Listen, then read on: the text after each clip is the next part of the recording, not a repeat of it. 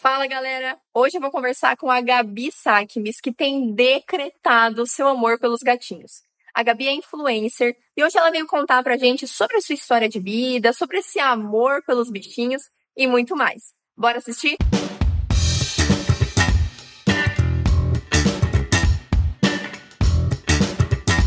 Oi, pessoal! Estamos começando mais um episódio do nosso Vira-Lata Cast. E hoje eu tô aqui com uma convidada que é mais gateira do que eu, gente. Acreditem, eu também sou bem gateira, que é a Gabi Takmis. Gabi, eu queria que você começasse falando pela coisa que mais te chama a atenção, né? É, esse teu amor todo pelos gatinhos, como é que começou isso? Foi desde criança? Você já teve vários? Como é que é? Então, começou, na verdade, com um ex-namorado meu. Ele tinha um gatinho pretinho e eu acho que na época eu tinha uns 15 anos, 14, eu não lembro assim a idade, mas a gente estava aquele primeiro namoro e ele tinha um gatinho pretinho. E ele colocou o nome do gatinho de seu merda. Sério, ele colocou o nome do gatinho de seu merda. E eu vi ele chamando e falando, seu merda, seu merda. Eu falei, gente, que horror. Eu falei, que isso, meu Deus? Aí ele, não, é porque o nome dele. Eu falei, não, não, você não vai colocar o nome dele nisso. Aí, essa sim, acho que foi a primeira paixão que eu tive, assim, que eu lembro, assim, que foi o choque para mim foi ver ele destratando. Ali eu já comecei a ver um, um, um, ter um olhar maior sobre isso. Mas assim, desde pequena, gente, eu nunca falei sobre isso no meu Instagram. Desde pequena, eu roubava gato das vizinhas. Eu saía catando gato de todo mundo. Uma vez, a gente tinha um quarto vazio lá na, na casa da minha mãe. E eu enchi esse quarto de gatos. Eu acho que eu botei uns 10 gatos. E como ela passava o dia trabalhando, ela não via. Ela só sentiu o fedor vindo do quarto, do cocozinho, do xixizinho. Quando ela abriu a porta do quarto, ela olhou aquele, aquele monte de miado. Eu já quase caí dentro de uma vala enorme para resgatar um gatinho quando eu tinha 12 anos, quando eu estava indo para a escola sozinha sozinha. Eu caí dentro dessa vala e eu ainda cheguei na escola, eu fiquei apelidada nessa escola de carniça um ano inteiro, porque eu cheguei fedendo desse, nessa escola. Então, assim, o, o gatinho, eu tive a Marie também, que foi minha companheira durante 10 anos, ela faleceu em 2019. Então, os gatinhos, eles sempre estiveram presentes na minha vida, sempre, sempre, desde criança, é que eu não tenho foto, porque naquela época não tinha como tirar foto. Mas se fosse registrado como é hoje, pode ter certeza que toda hora eu estar com um gato ali do meu lado fazendo alguma coisa. Mas eles sempre foram presentes na minha vida. O que, o que eu acho legal de. Assim, eu, eu, sério, eu sou muito gateira, desde sempre. Assim, desde que eu me conheço por gente, eu amo muito gato. Eu sou totalmente uma cat person. Eu gosto de todos os bichinhos, assim, sabe?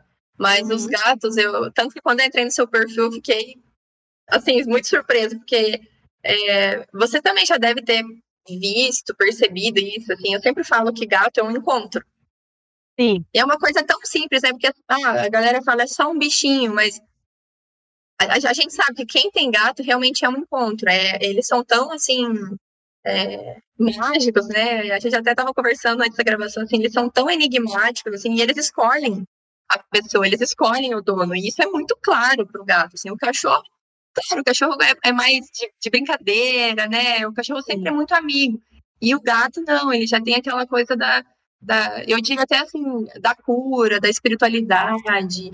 E assim, não adianta você forçar nada com o gatinho, né? Você pode perceber. Não adianta você forçar ele. Se ele não quer, ele não deixa com você. Se ele não quiser, ele não faz. Ele faz do jeito que ele quer, do jeito que, que tá bom para ele.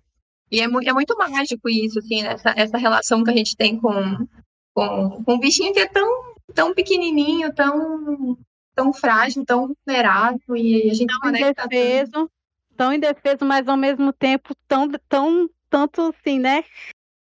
Eu, eu admiro isso muito neles, realmente. É, é muito, é muito forte, assim, né? A, a, o que eles passam pra gente, assim, tipo, de, de cura, de ajuda, assim. Eu mesma já tive muita experiência, assim, que um momento, assim, que você tá muito para baixo e...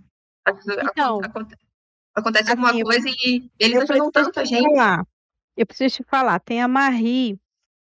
É, eu, eu tenho um post no Instagram que eu contei a história dela.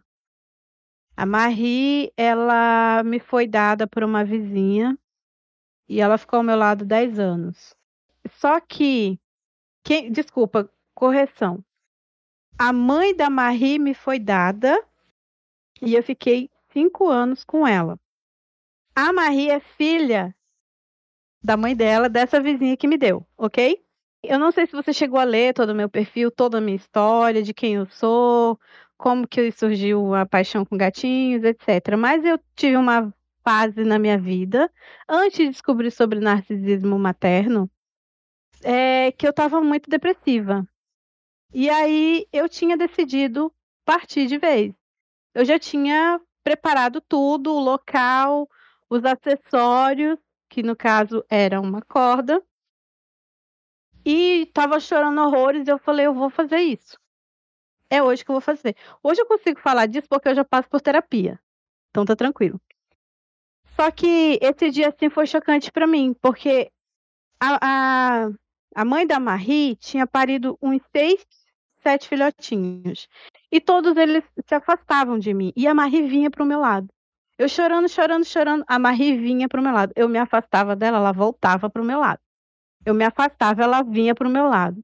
Quando eu olhei para ela, que eu enxuguei as lágrimas, que eu olhei para ela, eu vi aqueles dois olhos azuis esbugalhados. Hum.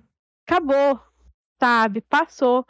E outra vez também que eu tive uma crise de ansiedade muito forte antes de eu passar por terapia.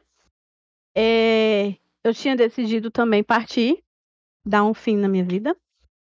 E eu tava chorando muito. Nisso veio um gatinho na rua, do nada esse gato surgiu pelos telhados das casas. E ele veio e sentou do meu lado e ele, ele ficou. Até eu me acalmar. Porque eu tava sem gatinho, eu tava sem nada nessa época. Então, assim, eu tenho uma ligação muito forte com os gatos, além de, de, de amor, mas deles me resgatarem sabe? Eles me, me resgataram diversas vezes. Então, assim, a minha paixão por eles é uma paixão de parente de família. E existe um, um, acho que até o Chico Xavier, que ele tem um, um texto que ele fala que o, o animal que morre com você, ele volta para você. Em outro corpo, às vezes. Então, quando você vê um comportamento sendo repetido em outro animal, existe uma probabilidade daquele animal que morreu ter retornado a alma dele, o corpinho dele para você. Então, assim, é, eu, eu tenho muita fé em Deus, muita fé no espiritual. Hoje estou bem, né? Depois que passou essa situação, que eu descobri, eu estava passando essa situação porque eu não sabia nem o porquê que eu estava passando. Mas depois que eu descobri sobre narcisismo materno, o que estava realmente acontecendo, hoje eu estou melhor. E dou graças a Deus que esses gatinhos me resgataram, sabe? Mas assim, é uma situação que eu não sei o que teria sido se não fosse aquele momento de ternura ali naquela situação. E várias vezes eu já tive situação até mesmo de ganhar dinheiro. Eu acho que eu nunca, eu nunca vi isso nem no Google. Se você estiver fazendo uma negociação e você vê três gatos pretos, você pode ter certeza que você vai ganhar dinheiro. Se você tiver no meio. Também. Se você. Toda vez. Eu nunca vi isso no Google, mas toda vez que eu vou, vou trabalhar, vou para uma parceria, vou fazer alguma coisa, que eu vejo três gatinhos pretos pela rua, pode ter certeza que você vai ganhar muito dinheiro e não é pouco. Todas as vezes que eu fechei grandes parcerias assim de, de empresário, é, que eu, sabe, mudanças drásticas na tua vida uhum. positiva, eu vi três gatinhos. Às vezes só olhando. E desde quando eu entendi isso, eu ando na rua procurando os gatos. Mas assim, é, é, natural. A gente, não sei se você é assim, né? Mas a gente já chega nos locais, a gente já tá no meio da rua, a gente já tá caçando os bichinhos, já tá querendo fazer amizade já. Tem uns 10 em casa, mas não tá bom. Quer ainda conhecer os da rua, rola traição. É, é assim mesmo. É desse jeito. Engraçado, eu, eu mudei, eu mudei, eu fiz mudança recentemente, né? Daí eu até mandei uma mensagem pra, pra minha irmã assim, como descobrir se você é uma pessoa gateira, né? Eu deixei a porta do meu apartamento aberta, a minha vizinha tem cinco gatos. Só, eles só passaram no corredor, vieram aqui pro meu apartamento, já, já reconhecem, né? Já reconhecem o cheiro, já, eles já identificam quem é gateiro, onde eles podem se esticar. Eu tirei foto de todos aqui. E assim, sem, sem medo, sem, eles não estavam arisco, nada, sabe? Eles vieram aqui pediram carinho, queriam um colo. Que loucura isso, né? Eles, eles, eles já sabem, eles já sabem. Sim. É uma coisa muito boa de prestar atenção e que às vezes eu esqueço é que se um gatinho não gosta de alguém, você tem que estar do lado do gato. Se o gatinho não gosta de uma pessoa, você pode ter certeza que aquela pessoa não é legal. Então, se, é, às vezes, é por isso que muitas vezes as pessoas adotam os gatinhos e eles fogem. Nem sempre é cio. Às vezes a pessoa fala, ah, não, mas a tia fugiu, porque entrou no cio, nem sempre. Às vezes o problema é você, querido. Eu falo por isso, eu falo porque eu vi uma pessoa falar assim para mim, toda triste, ai, Gabi, eu adotei, mas o gatinho não sei o quê, o gatinho fugia, eu resgatava, fui embora, foi pro meu vizinho. O gatinho foi pro meu vizinho, ia lá, pegava ele de volta. A gatinho foi pro meu vizinho, pegava ele de volta. Não, mas a gente sabe que tem gatinho que gosta de dar passeio. Tô falando quando você nota que o gato quer fugir daquele ambiente. Uhum. Aí quando eu fui ver com meus próprios olhos, o que, que a pessoa fazia dentro de casa? Fumava que nem uma louca. Som altíssimo, batia panela, batia armário, tudo fazia barraco, tudo fazia gritando. Gatinho é muito calmo, é muito é. zen. Se você der um ambiente para ele estressante, ele vai embora, porque o gatinho, quando ele está dormindo, ele quer descansar. Ele não quer batição de panela, ele não quer barulho. Ele... Então, assim, às vezes a pessoa acha que é por causa do cio. Não, às vezes é você mesmo, querida, que é uma péssima. Você é o problema. Você é o problema, entendeu? Então, assim, eles vão embora mesmo. É uma coisa que eu admiro muito neles, que eu acho que eu até postei no Instagram, é que eles não fingem nada. Se eles não é. gostam da casa, eles vão embora. Se eles não gostam de você, você vai saber. Não, não tem fingimento, entendeu? É, é muito autêntico mesmo. É muito autêntico. Já é diferente com os cães, né? Os cães, eles estão bem dados. Qualquer coisinha ali, se você, é, por exemplo, grita com um gato, ou se você, por exemplo, distrata, ele não vai esquecer. Você pode passar 10, 15, 20 minutos chamando ele, que ele não vai vir para você. Ele vai te olhar, tipo, com uma cara. Quem você pensa que você é? Você acabou de gritar comigo. Ele vai te olhar estranho. Entendeu? Mas um cachorro não, você bate nele, ele volta para você. Tá nem aí. Gato não... já esqueceu. Gato não, não, gato não esquece. É. Ele não... não. Mas é, é, eu, antes você falou de, dos três gatinhos pretos, né? Eu fiquei lembrando, porque uh, geralmente quem não gosta muito de. Eu já tive uma gatinha preta, meio de paixão, a Dude, linda, maravilhosa. Dude. Mas a Dude, é uma. Nossa, quando eu fez o quê? 15 anos que eu tive essa gatinha. Eu tive gato a vida inteira, né? Era, cada um era um período, assim. E, mas você falou de gato preto, né? Geralmente a galera não tem muito apreço por gato preto, né? Até por conta de das, das superstições que rolam por aí, e nada contra, claro, mas assim, é, eu, acho, eu acho que tem que falar um pouco disso, assim, né? De ver que é um animalzinho tão é, é, propenso a carinho, amor e uma vidinha boa como os outros, né? Não é por causa da, do, do pelo que, que vai interferir alguma da coisa. cor do pelo, né? É, e, e, é, e é muito isso, assim, né? Os bichinhos são muito falou dos três, é muito um negócio de transformação, né? Quando você tem esse Sim. contato com eles de, de, de cura mesmo, de, de ajuda, né? Sim.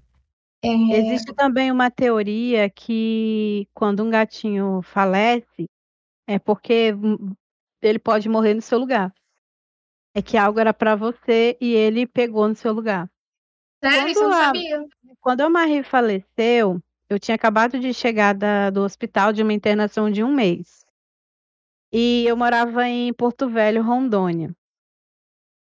E eu estava doente sem diagnóstico. Lá em Porto Velho, Rondônia. Quando eu já tinha lutado muito, ela estava bem. Tipo, rapidinho ela morreu. A gente até desconfia de envenenamento, porque foi muito rápido. Quando eu peguei ela no colo morta, eu chorei, eu só pedia desculpa, porque eu estava internada, não podia olhar ela direito, né? Eu entendi que se eu não saísse daquela cidade, ia acontecer a mesma coisa comigo. Foi ali, em menos de duas semanas, que eu decidi me mudar para São Paulo, capital. E foi ela que me deu essa coragem. Então a Marie, ela me salvou uma vez daquela situação que eu te falei e essa outra vez de me dar coragem. Então, assim, é, essa situação que você falou dos gatinhos pretos, isso aí tem muita correlação com a Igreja Católica, sabe? A, a, os gatos pretos, eles eram sempre vistos com bruxas, que era discriminada pela Igreja Católica. Então, qualquer mulher que era vista com um gato preto, é, fazendo chá, é, com planta, cuidando de planta, pela Igreja Católica, era uma bruxa e deveria ser queimada. Então, assim, o gato preto, se a gente for parar até para analisar, o gato preto, ele é o mais fácil de se cuidar. Por quê? Porque ele não suja. Então, tipo, ele vai demorar muito tempo para você dar banho. Não é igual você ter um gatinho branco. E eu acho também que existe essa discriminação em cima do gatinho preto, porque tudo o que é preto em nossa sociedade é, é visto como ruim. Por exemplo, nós achamos um passarinho branco lindinho, mas um urubuzinho é feio. Mas é uma ave. Então existe muito mais, né? É, é, também tem questões de outras religiões que usam gato, diz que usa gato preto. Eu nunca nem me aprofundei nisso porque Ui. eu não consigo. Não, mas diz que diz que é, é usado para rituais, então assim, é muita coisa que envolve, sabe? Então assim, eu fico muito triste porque gente, é uma cor tão linda. Eles no sol, eles têm uma cor furtacor. É brilho, né? O brilho do pelo é uma cor, parece aquela pedra, eu esqueci o nome da pedra. Abis, abis alguma coisa. Eu esqueci o nome da pedra. Tem uma pedrinha que ela brilha furta cor no sol. O gatinho preto no sol parece um arco-íris. Os pelinhos dele parecem um, um rainbow ali. É muito lindo. Eu acho lindo. O seu merda era pretinho. Mas eu, eu, troquei o nome dele, gente. Depois que eu peguei ele, eu troquei o nome dele e origin, originalmente eu coloquei bichano. Bem uhum. criativo, uhum. né? Mas Sim. eu mudei o nome dele. Eu peguei ele para mim e mudei o nome dele. Uhum. E, Gabi, é, não vou me aprofundar muito na, nessa parte, assim, porque eu acho que é um assunto bem delicado, mas vale a pena o, o lembrete, o reforço, a, o incentivo para a gente se cuidar, para cuidar daqui, principalmente, né? O curso a gente tem, tem muito incentivo, muito estímulo diário em rede social, na rua, em qualquer lugar. Mas é, eu, eu vejo e eu sinto necessidade de falar sobre cuidar da nossa saúde mental, né? Então, a única pergunta que eu vou te falar, e você se sinta à vontade para falar e dar limite para o que você uhum. quiser comentar. Mas, assim, qual foi o start que te deu para você olhar para si e falar assim: não, peraí, a minha vida precisa, deve continuar?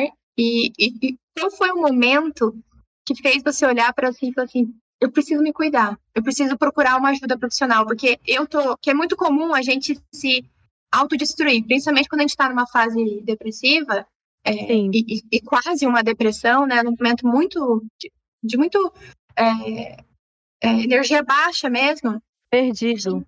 É, a gente se, se tá autodeprecia, fica, se, se, não tem nenhuma autoestima, fica se comparando com todo mundo, fica comparando a, trajetória, a nossa trajetória com o palco do outro, né? O nosso bastidor Sim. com o palco do outro. Então, e eu acho ruim.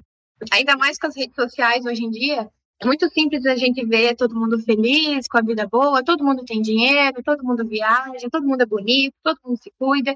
Sim. Eu tenho infinitas críticas sobre isso, sabe? Não só porque eu, sou da marketing, assim, mas assim, eu, eu, eu tenho não infinitas... vibe não, viu? Eu não é, vibe tenho... não, hein?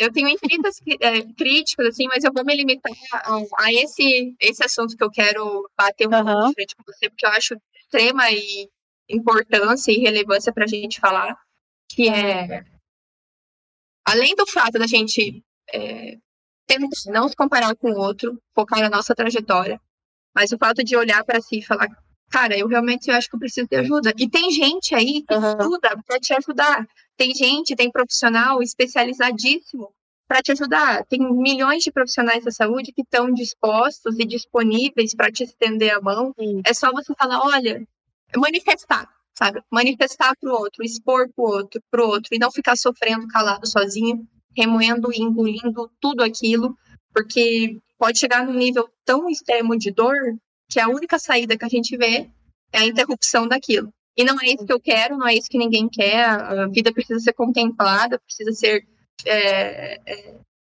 adorada, precisa ser é, admirada, porque é uma em um em bilhões e é muito única, né? É muito único. Então, eu queria que você comentasse até, é, assim, deixasse como uma brecha para as pessoas que às vezes caiu aqui nesse vídeo, vai ver depois que, putz, eu acho que, sabe, pode ter o dia de amanhã. Qual foi o momento que você olhou para si e falou, eu acho que é melhor eu procurar ajuda? Ou o que que fez você ter esse insight, sabe? Estalo? É, nesse dia, é, só explicando, a gente, primeira coisa que a gente tem que entender o que são nossos gatilhos. O que faz eu me sentir ruim? E nesse dia era Páscoa. Eu não lembro o ano exatamente, mas era Páscoa. Eu tinha preparado uma cesta enorme de chocolate para minha mãe. Nessa época eu morava em outra cidade. Eu viajei quase duas horas de ônibus apenas para entregar essa, essa cesta ah. de Páscoa para ela. E voltei para minha casa. Passei o dia com ela. Fiz uma cartinha. Tentei ser aquela filha maravilhosa para não deixar a Páscoa passar. Levei, representei. Vocês vão já entender por que, que eu estou falando esses detalhes. Levei, escrevi a cartinha, passei o dia com ela, brinquei, voltei para casa, duas horas de ônibus de novo. Quando eu cheguei na minha casa, ela me ligou, me acusando de eu ter roubado um sabonete. Ela, ela na época tinha uma loja de, de revenda de Avon, Natura, essas coisas, sabe, de, de cosméticos. E ela me acusou de eu ter roubado um produto dela. Aí eu pensei, como eu dei tanto amor, não sei o quê, não sei o quê, pau, e, e me acusar de uma coisa que eu não fiz. E aí eu entrei no chororô, entrei naquela vibe horrível e não conseguia mais sair. Foi quando a Marie olhou para mim. Quando ela olhou para mim com aqueles dois olhões azuis dela esbugalhado, bem, sabe quando o bebê é bem novinho, é só o olho? Aquele olhar inocente. Foi ali que eu tive tipo uma, um insight que pode se chamar, que é você olhar e falar, peraí, eu não sou o que foi pintado, eu sou inocente sabe? Foi ali que eu, eu senti que existia amor no mundo, mas que eu não estava sabendo ou procurando na fonte errada. Foi ali que eu, eu acho que o olhar da Marie nada mais fez do que me refletir. De que a inocência dela me lembrou que eu era inocente. Por que, que eu estava tão desesperada com esse gatilho que me foi dado? Sendo que eu não fiz nada, eu não peguei nada. Você acha que eu ia passar quatro horas de viagem no total? Fazer todo um negócio para roubar um sabonete? Não tem nem lógica uma coisa dessa. Então, assim, foi ali que eu entendi o gatilho que tinha alguma coisa errada. E não, eu fiz tanta coisa com amor para receber isso em troca. Tem alguma coisa errada. Eu acho que esse é o sentimento que a gente tem que dar importância tem alguma coisa errada. Porque às vezes o nosso sentimento é tem alguma coisa errada comigo. Nem sempre. Às vezes é uma coisa que acontecia era eu sou é uma coisa que eu repetia para mim. Eu sou uma boa amiga, eu sou uma boa profissional. Eu sou uma tento ser uma boa esposa. Eu tento ser uma boa pessoa para todo mundo. Por que que eu não iria conseguir ser uma boa filha? Então eu comecei a perceber esses tipos de gatilhos que davam em mim, que era apenas quando eu tinha algum contato com ela. Então a primeira importância é essa, você saber reconhecer os gatilhos que acontecem. Tem gente que realmente, que nem você falou, O gatilho é ficar se comparando. O gatilho é ficar na internet olhando a vida dos outros. O gatilho é dentro de casa. O gatilho é no trabalho. Tem trabalho que acaba com a sanidade mental da pessoa. O gatilho são diversos. Então, acho que a primeira coisa que a pessoa tem que fazer é saber reconhecer o gatilho. Quando que eu quando, não, não consegue reconhecer, começa a notar como é que foi para você começar a chorar. Como é que foi para você simplesmente se tristecer? O que que tá fazendo você cansar, sabe? E assim, o que me fez procurar de fato ajuda foi perceber que por mais que eu desse coisas boas, aquela coisa boa não me retornava. Por mais que eu fizesse tudo do bom e do melhor, aquilo não voltava para mim. E aí eu falei, não, tem alguma coisa errada. Aí eu fui atrás, entrei em grupo de Facebook, fui no Google, achei matéria do Fantástico. E aí foi tudo caindo assim, ó, como, como uma luva, toda a situação. E aí foi que eu descobri sobre o narcisismo materno. Hoje eu bato muito nessa tecla no Instagram porque eu tenho muitos seguidores crianças. Muitos. Tenho, tenho pessoas adultas? Tenho. Mas tenho muita criança. E se eu tivesse pelo menos ouvido falar de narcisismo materno quando eu era mais nova, eu teria poupado muito tempo. Eu passei acho que 30 anos. E assim, uma coisa muito interessante para falar sobre os gatinhos e narcisismo materno é que o narcisista ele olha o animal sempre como um objeto.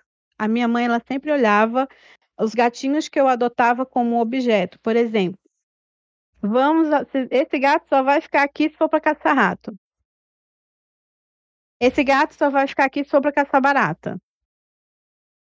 Dá ração de pior qualidade. Dá resto de comida. Não dá banho. Não tá nem aí se o gato sai, se o gato volta, se o gato tá morrendo, se o gato tá doente. Sabe o que, que é nada? É nada. Então, assim, esse é um alerta para quem tem gatinhos e convive com os pais, a mesma forma que você trata um gatinho seu é como você vai tratar um parente, um familiar. É a mesma maneira. Entendeu? Então, eu gosto de falar sobre isso como forma de alerta, né? Então, assim, esse foi o gatilho para mim por ver que ela não tratava nem o gatinho bom, imagina eu. Eu já vi isso desde pequena, sabe?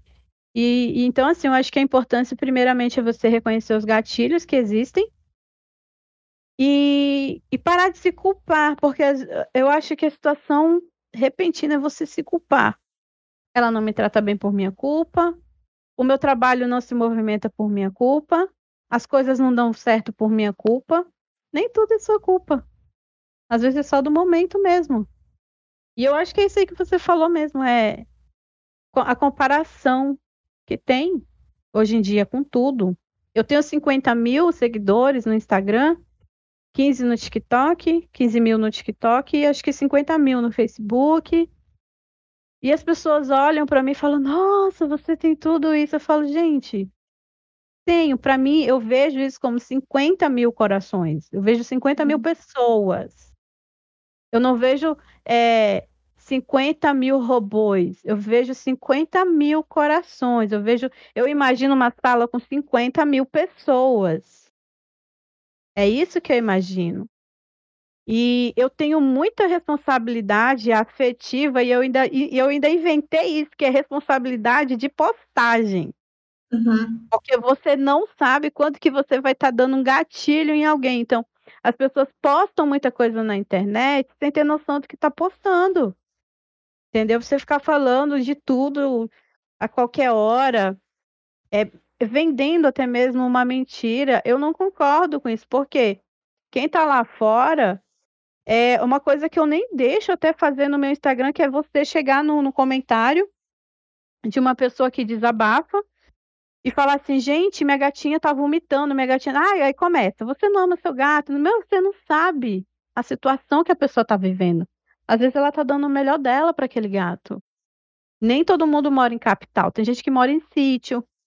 E, e, tem gente se comparando atualmente no Instagram até com a forma que outras pessoas criam os gatos. Olha o nível que chegou isso, gente. É.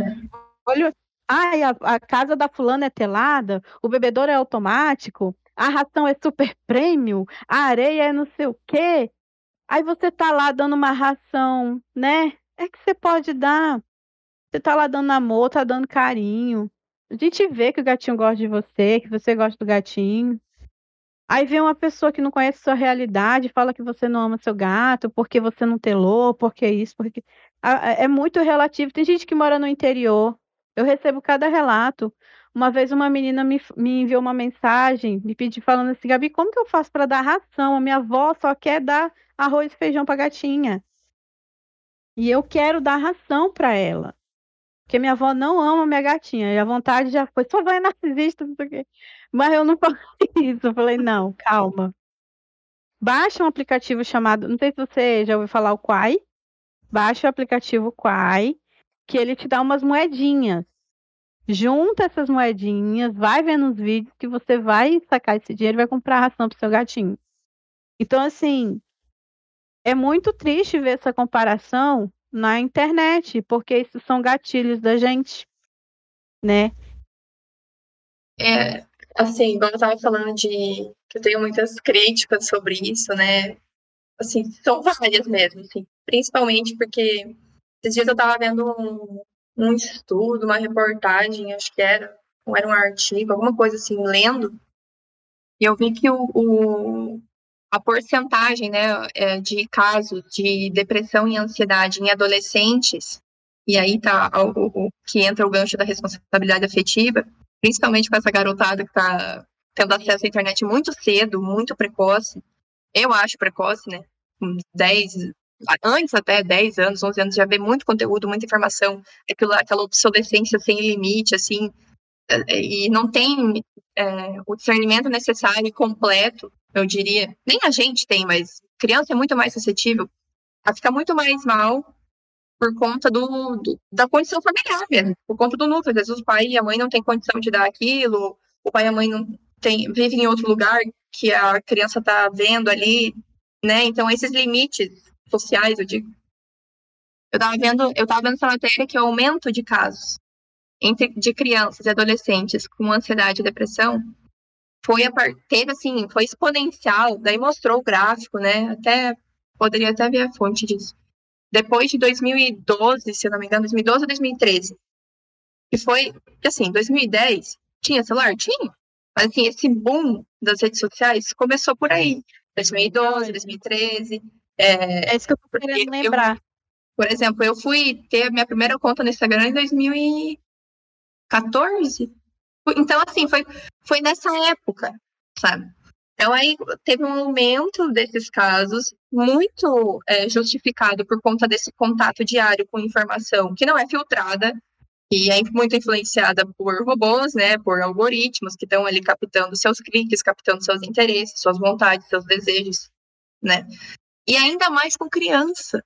Então, o, o, o, a problemática disso é tão grande e, e, e tamanha e é tão preocupante, porque ao mesmo tempo que a gente está sendo vigiado, boto aqui uma ressalva. Tem um lado bom da rede social? Tem, é óbvio que tem. Mas é, é, é, isso, esses casos me preocupam, assim, porque eu já fui uma vítima disso, óbvio, todos nós já fomos vítimas disso, se, nem que seja por um dia, alguém, a gente já se comparou com alguém, é, com a, a nossa realidade com a do outro, e o exercício adulto é realmente perceber que a minha trajetória é minha, a da pessoa é a da pessoa. Eu tenho que focar na minha, independente da escala e da, da estrutura social, econômica que eu tô, é a minha realidade. E o problema realmente se dá com esse público, sabe? Principalmente agora com esses aplicativos, né? O TikTok, que tem, tem muito vídeo legal, eu adoro, mas. É... Não, eu também, eu já, já passei no vício, já passei no vício, mas é, é assim, é, isso me preocupa, sabe? Mas eu vejo que, assim, é, o excesso de comparação com a família do outro, com a vida do outro, porque a, o pai e a mãe do outro é mais legal, porque o pai e a mãe do outro se reúnem. Então, eu, eu vejo que, querendo ou não, isso exerce influência muito nos adultos, quem dirá em crianças, e eu fico muito assustada com o impacto que isso está tendo hoje em dia. Não só por esse estudo que eu vi, sabe? Mas por conta do, de todos os reflexos que a gente vê assim na rua, de comportamento, de outros estudos, de é, estudo no, de uso, né? O tempo de uso em rede social, em celular, o quanto a, a informação e a tecnologia chegaram para nos ajudar e o quanto chegaram para nos atrapalhar. E eu sempre fico em, em, cima do muro, assim, porque é, eu não sei muito o que pensar, eu não tenho uma opinião formada, sabe? Mas eu vejo o quanto isso atrapalhou a gente, assim. Ajudou, nos ajudou como sociedade? Pá, demais. Só que tudo que chega para revolucionar sempre carrega um pequeno ou um grande problema por trás. Então, a internet veio com isso, né? O uso da tecnologia exagerada para para resolução de atividades diárias, resolução de problemas, né, funcionalidades remotas, assim, de casa, resolver de casa, igual nós aqui, estamos fazendo tudo remoto. É, eu, eu vejo isso com bons olhos, até certo modo, e com olhos muito por outra ótica, assim, sabe? De, de... Eu tenho medo para onde a gente está caminhando. E eu até comentei com um amigo meu esses tempos que a gente parece, sabe? Eu, que, eu quero acreditar que não, mas parece que a gente está caminhando para o disso. E vai chegar um momento que a gente vai estar tá tão assim de informação e vídeo e, e conteúdo e muito tudo que eu não sei como é que a gente vai. Ah, peraí, vamos, vamos com calma que eu acho que a gente já chegou num ponto que tá um demais, sabe? E, e, essas, e principalmente com esse negócio de saúde mental, se a gente for ver o, quanto isso mexeu no, nos últimos anos, né, nos últimos 5, 10 anos aí que seja, no, o quanto isso alterou a forma como nós vivemos. Porque eu, eu vejo, assim, quando eu era criança, por exemplo, era tudo tão sadio, assim, sabe? Tão saudável, tão puro, assim. Eram amizades genuínas mesmo, um amor genuíno, assim, de ir na casa dos amiguinhos. Precisava convidar, almoçava junto com a família, dormia junto lá, era aquela farofinha boa, sabe? Eu e sei. Era tão. Brincava no fundo do quintal, com as plantinhas. É. Era, era tão bom. E eu acho que eu tenho um pouco de, de nostalgia de saudade dessa época, porque nunca mais vai voltar. As crianças de hoje em dia provavelmente não vão ter essa, esse saborzinho de infância que nós tivemos, assim. E eu fico preocupada, sabe, Gabi? Eu fico preocupada porque esses casos de depressão e ansiedade me, me deixam muito com medo, então... por um lado. E eu vejo que, assim, eu me sinto impotente, né? Com o que está acontecendo, porque a tecnologia não para. E o acesso à informação é cada vez mais cedo. E eu fico, ah, então, é, até que ponto algo pode impactar tanto na vida de uma pessoa que ela pode mudar. Que é o que acontece. Eu acho assim, Fran. Existe a possibilidade da criança ainda ter essa vivência. Cabe a responsabilidade dos pais.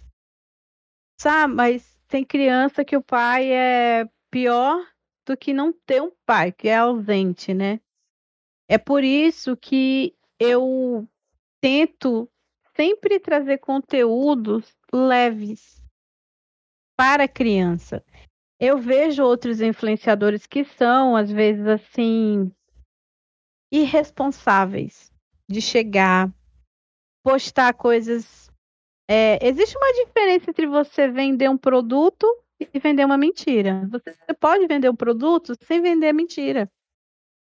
Então, por exemplo, eu, tenho um produto A, ele faz isso, isso e isso, ele é legal por isso, isso e isso. Outra coisa, é você tem um produto B e prometer mil, milhões de coisas e esse produto não fazer. Então, assim, tem como vender a realidade, né? Vender seu produto mostrando a realidade. Então, essa é uma coisa que eu faço no meu Instagram.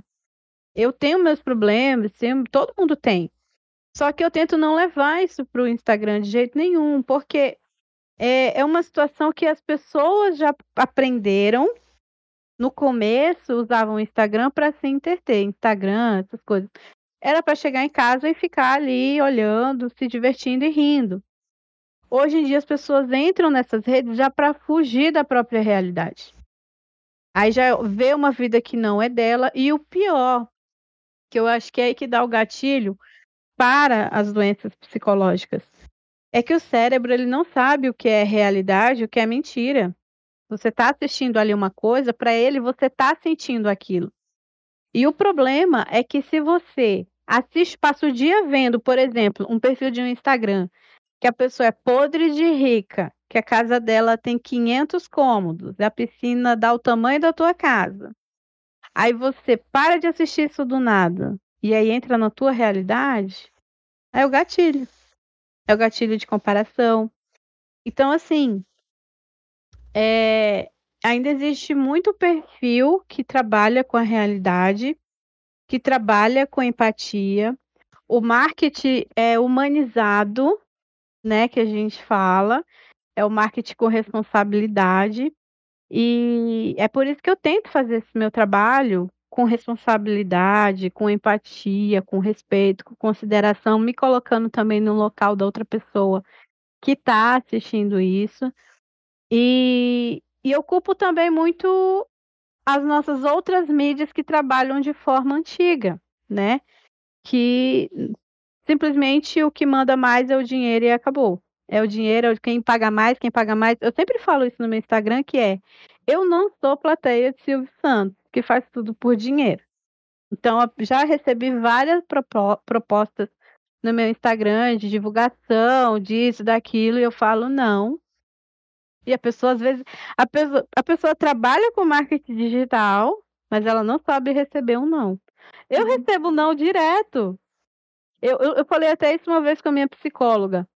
Nós, nós brasileiros, somos crianças da quinta série, porque a gente foi educado a não receber não. Tudo a gente quer e tudo a gente quer sim, que é para ontem. Então, e quando eu recebo um não, ai meu Deus, o mundo acabou. Não, é só um não. É só um não. Você nem tudo. Ai, tudo que você quiser, você pode ter. Não é essa a realidade, meu. Tem coisa que não é para você. E às vezes as coisas que não são para você é até um livramento para você. Porque tem um vídeo do Clóvis de Barros, professor, que ele fala assim: o pobre ele tem uma preocupação, mas o rico também tem. O pobre ele tem a preocupação de não morrer de fome, o rico tem a preocupação de perder tudo a qualquer hora, de ser roubado, de ser sequestrado. Então cada um tem seus problemas em sua estrada. Entendeu? Ah, mas com, com dinheiro eu vou conseguir tudo. Será? Às vezes. Será? Por que, que tem gente que fica milionário e perde dinheiro todo? Porque às vezes aquilo não é para ele. Aquela situação, aquela vida que ele quer, que ele vai lá, joga na Mega Sena e ganha na Mega Sena e perde tudo, ou é morto, é porque aquela situação não é sua. Então, assim, quando a gente para de se comparar, a vida fica tão mais leve e é uma coisa que eu faço. É, eu, eu até brigo aqui com meu marido. Eu falo, sai desse celular. Eu trabalho na internet e eu não fico 24 horas na internet. As pessoas devem pensar, nota, a Gabi deve ficar toda hora ali. não, tudo aqui é com muito. Eu tenho uma rotina totalmente é, centrada. Eu tenho minha rotina para tomar café, para minha meditação, para acender meus incensos, para minha oração. Então, tipo assim, tudo meu tem rotina. E eu acho que essa é uma coisa até que a psicóloga falou que é uma luta contra a depressão é você manter sua rotina. Uhum. Você não, per não perder sua rotina. E, e assim, só voltando aos gatinhos, eu acho que quando você tem um gatinho em casa, é tão mais fácil você se divertir com ele. Uma, olha, uma bolinha de papel, você se diverte com um Uma caixa, uma, ó, você pega um negocinho, amarra uma cordinha com uma tampa, fica com ele assim. É melhor do que qualquer vídeo no YouTube de comédia, qualquer stand-up, qualquer. Sabe? E, e assim, eu, eu gostava muito de fazer, porque agora eu tô sem gatinho por, por outra situação, mas eu gostava muito de fazer era colocar música bem calma. Sabe aquelas músicas zen que não tem uhum. voz nenhuma? Frequência, assim, né? Isso. E eu ia brincar, mas eu pegava uma bolinha e ficava horas. Esse relacionamento que você tem com seu gatinho, você pode ter certeza que não há preço no mundo que pague não existe remédio no mundo que se compare, antidepressivo, e é de graça. Pega uma bolinha de papel, vai falar com ele, vai rir com ele. Olha as presepadas que esse gato vai fazer, olha os pulinhos que ele vai dar, olha ele correndo. Nossa, eu amava ver o gato correndo pra, atrás do próprio rabo. Entendeu? Tipo, meu Deus. Não tem gente, como. A gente perde um tempo com isso, né? Se deixar, eu fico o dia inteiro assistindo. Assim, Exatamente. Exatamente. Então, assim, os gatinhos, ele, eles. Eu já fiz uma pesquisa no meu Instagram uma vez. Muitos donos de gatos são introvertidos. Eles gostam de ficar em casa. Uma vez eu perguntei, você é extrovertido ou é introvertido? Eu acho que foi 89% de introvertido. Aí eu perguntei: você gosta de cerveja ou você gosta de vinho? Aí a pessoa respondeu: vinho. Você gosta de ler ou não gosta de ler? Gosto de ler. Você gosta de planta ou você não gosta de planta? Gosto de planta. Você acende incenso ou não acende incenso? Acende incenso. Então, o que eu pude notar é que a maioria dos donos de gatinhos, eles têm um autocuidado com a mentalidade é, eles são introvertidos e eles amam a natureza. Eles não estão nessa vibe tecnológica. Uhum. Eles não estão. Entendeu? Então, assim, eu vejo que esse público é muito mais cuidado da saúde mental. É, tem mais apreço, assim, pelo cosmos, eu diria, como um todo, né? Um apreço pelas vidas em geral. Isso, pelo... exatamente. A pessoa que valoriza é, o, o, a morte de uma planta, ela vai valorizar qualquer ser vivo. É, porque é tanta sensibilidade, né? Exatamente. Ela, então ela vai saber o valor da vida. Quando você vê uma plantinha morrendo, você fica triste. Ai, meu Deus, morreu. Não cuidei, era uma vida, era uma, entendeu? Você entende o valor da vida e que a vida é tão valiosa para um gatinho, para uma planta que você não cuidou. Então imagine a sua. Entendeu? Às vezes a gente só tem que prestar atenção aonde que a gente está. Eu falo isso porque quando eu cheguei em São Paulo, Fran, é, eu fui morar em Diadema e eu não sabia. Lá é tipo uma periferia. Eu quase enlouqueci porque não tinha silêncio, não tinha paz, eu não tinha um minuto de sossego. Barulho, barulho, barulho, barulho, barulho. Era barulho de som, era barulho de panela, era barulho de conversa, era barulho de briga, era barulho de indústria, era barulho de trânsito, era barulho 24 horas. Aí eu me mudei, estou num ambiente maravilhoso.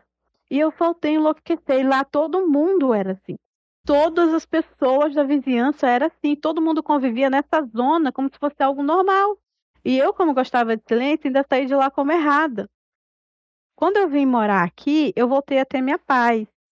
Então, às vezes, o que eu quero dizer com isso? Às vezes você está achando que é eu, é eu, porque eu acho que o, a depressão ela vai muito para dentro da pessoa, ela se culpa muito. Tipo, o problema sou eu, eu não faço nada certo, é aquele, aquele pensamento negativo de você mesmo. E aí você tem que ver se o ambiente que você tá tá te proporcionando isso se dá para você florescer nesse jardim que você está enraizado. Porque tem coisa que não adianta você adubar, não adianta você cuidar, não adianta você tacar um, fertilizante, porque a terra não é boa. A, o local de raiz não é bom. Entendeu? É. Então, assim, é, tem que ver que às vezes a depressão tem muita gente. É, eu, uma vez eu fiz um vídeo no YouTube sobre isso, Fran. Tem muita gente que se suicida simplesmente por ter uma família, uma mãe narcisista. E nem sonha. A pessoa vai e ela nem entende o porquê que ela tá indo. E o pior é que essa família chora no caixão dessa pessoa. Para a sociedade, para a sociedade, tá tudo bem entendeu? É por isso que eu bato muito nessa tecla, porque, por exemplo, quando uma, uma mulher chega para a sociedade e fala: gente, meu marido me agrediu, o que, que todo mundo faz? Acolhe essa pessoa. porque existem campanhas, existem alertas, né, para cuidar da sanidade mental, que isso é uma, uma agressão e, e merece alerta. Quando uma filha narcisista, de uma mãe narcisista, fala sobre isso, ela não tem esse apoio e é passado despercebido. Entendeu? Então, assim, e geralmente, é, pessoas que têm gatos, eles são muito isolados, eles não falam. É muito difícil você ver uma pessoa que é extrovertida ter gato. É muito difícil. Existem sim pessoas que é extrovertida e ter gato, existe. Mas geralmente pessoas extrovertidas é aquela família que tem cachorro no quintal, é aquela família que faz o churrasco, que chama um monte de gente, uhum. sabe? Essa é a família extrovertida. Agora, o introvertido não, ele guarda tudo para si, ele fica tudo para ele. Fica só ele ali, o gatinho dele no cantinho dele. Se culpando, remoendo, né? É, às vezes eu acho que vale a pena dizer aqui que não tem um motivo, sabe? Não é assim que ah, a pessoa estava com um problema e daí por conta disso. Ah, não, às vezes é, é, aquilo deu gatilho, igual você falou, aquilo fez ela se, se sentir de tal forma, e aí acabou causando outros sentimentos e, uma falta de, de, de não conseguir porque quando a pessoa está nessa situação, ela não consegue ver esperança, não consegue ver a continuação. Então, às vezes é uma coisa tão pequena que acontece e que pode causar um, um, uma consequência tão trágica, assim, que é o pior de tudo, né? A, a, a interrupção da vida. Então, é uma coisa, às vezes, é uma coisa tão minúscula mas aquilo dentro, em contato com o que a pessoa já viveu, em contato com o que ela vê todo dia e, e o que ela enxerga de si, aquilo pode causar tanta coisa. E, e, é, e é essa a importância de procurar ajuda, né? De, de realmente enxergar esse gatilho e falar, não, pera lá. Existe vida além disso, eu não, eu não estou destinado a viver assim para sempre. O que fizeram comigo, o que fizeram de mim, o que e, e aí está o realmente enfrentamento do eu adulto, né? Com a sua criança. Beleza. O que eu sou, apesar do que fizeram e do que disseram e do que eu era? O que eu vou fazer apesar disso? E eu aprendi muito isso na psicanálise, né? Eu adoro psicanálise, eu faço é. há muito tempo psicanálise e a psicanálise me salvou como pessoa, assim.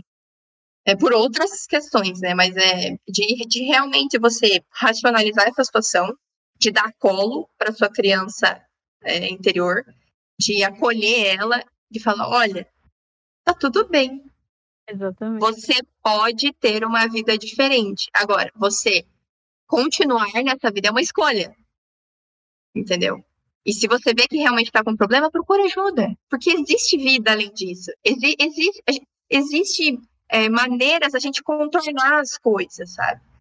E, então, a, a, o que eu aprendi com a psicanálise, eu sempre comento com as pessoas, né? Eu acho, por conta de eu ter passado isso com alguém próximo, que eu bato tanto nessa tecla, assim, que eu acho de suma importância e, e se não a coisa, uma das coisas que a gente mais precisa prestar atenção hoje em dia, que é isso, sabe? De você enxergar o seu eu, de reconhecer que nós não somos perfeitos, nós temos falhas, e qualidades e muita coisa boa. Tem vida, tem calor, tem sabor. É, o, o, o ser humano é uma espécie colorida, ainda mais brasileiro. Então, de, de ver que você pode passar por aquilo, sabe? É, claro, são fases. Às vezes você vai passar por uma fase, putz, tá difícil, tô sobrecarregada, tô sem grana, tô com um problema em casa, perdi alguém querido. Isso, isso todo mundo passa, assim. São problemas que a gente tá suscetível, né? Mas eu digo assim, de quando a gente está numa fase de não conseguir enxergar a continuação, é, é, é esse momento, né, nesse gatilho que a gente precisa procurar ajuda e para alguém pegar na nossa mão e falar assim, olha aqui, tem um outro caminho por aqui, ó. Talvez aqui esteja ruim, talvez a direita esteja ruim, mas se você não está você não tá aí por aqui, será que você não vai conseguir encontrar felicidade aqui, tentar encontrar uma vida tão digna e boa e saudável quanto? e se encontrar, que eu acho que é esse o problema da nossa geração agora, se encontrar, né, de ficar em paz consigo mesmo. Então, é, é um assunto bem delicado, assim, né, bem pra complexo. Concluir, Fran, é, eu tenho três estratégias que eu posso passar aqui rapidinho para lidar com essas situações. Para perder a vergonha E para não fazer comparação, eu sempre me comparo com os dinossauros. Vamos lá. O que é se comparar com os dinossauros? Os dinossauros eles eram enormes e todo mundo morreu. E hoje ninguém lembra deles. E eles simplesmente viviam. Então, se o problema do ego é a gente se comparar com aquilo que a gente acha que é o ideal. E a vida continuou antes do dinossauro e depois do dinossauro. Então, por isso que eu não tenho vergonha nenhuma de me expor na internet, de ser quem eu sou, porque os dinossauros também não se importavam e do pó vieram e do pó voltaram. Essa é a primeira estratégia que eu uso. A segunda estratégia que eu uso é quando eu percebi que eu não tinha uma mãe para cuidar de mim da melhor maneira possível, eu criei uma criança e deixei ela do meu lado. Ela está aqui. Eu sou eu sou a mãe dela. Então o que que eu faço? É, quando é para resolver situações, problemas, eu sou a mãe dessa criança. A minha criança interior está aqui, eu estou cuidando dela 24 horas. Quando é para brincar com essa criança, eu falo, bora brincar, é a hora que eu chamo um gatinho, é a hora que eu vou fazer o meu meme, é a hora que eu vou assistir um desenho da Disney, que eu pego a pipoca como uma besteirinha, é eu brincando com a minha criança. E eu falei essa estratégia para minha psicóloga e ela achou maravilhoso, porque tipo, é a melhor maneira que a sua criança não está abandonada. Finalmente, a sua criança está tendo uma mãe, que é você mesmo. Entendeu? E a terceira estratégia é, do, é até do Clóvis de Barros Filho, que é o sabor da pamonha. Não sei se você já assistiu esse vídeo, Fran. Ele tem um vídeo, um professor, ele é filósofo, que ele fala que quando você está com muita fome, você come alguma coisa, no caso uma pamonha, o sabor dela é excepcional. É maravilhoso. É que você come ela assim, se deixar você comer até o papel.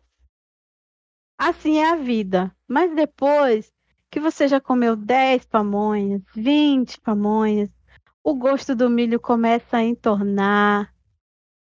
Aquilo começa a voltar, você já não quer mais aquilo de jeito nenhum, de pamonha na tua frente, você não suporta sentir o cheiro.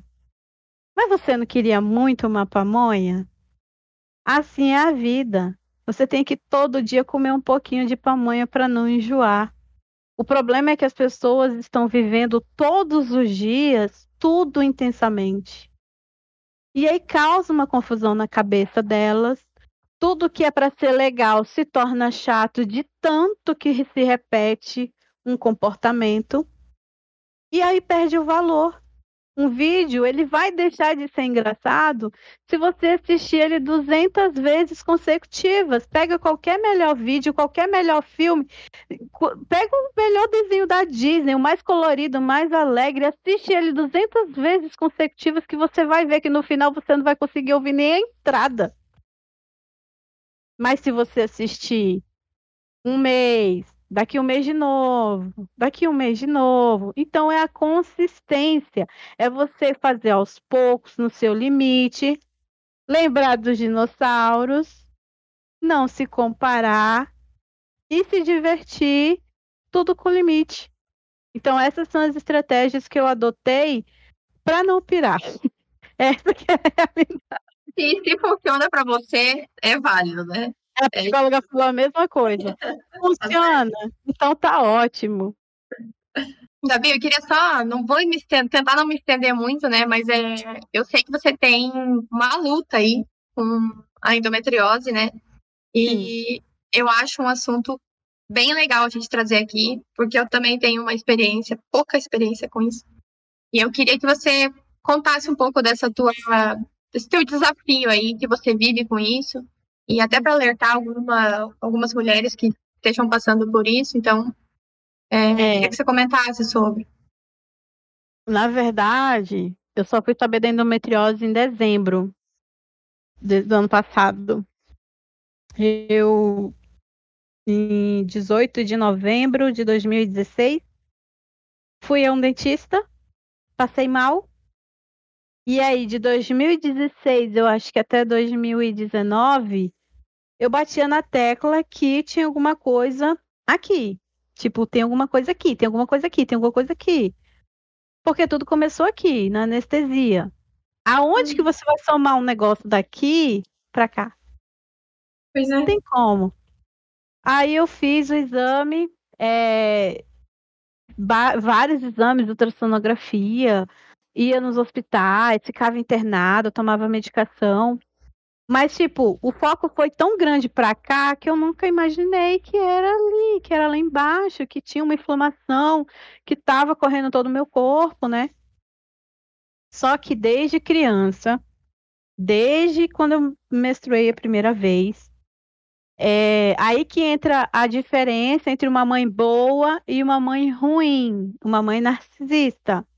Quando eu menstruei a primeira vez, a minha mãe gritou que eu estava morrendo e me assustou. Todas as vezes que eu desmaiava de cólica na época de menstruação, ao invés dela me levar no hospital, ela me batia falando que eu tinha preguiça de limpar a casa.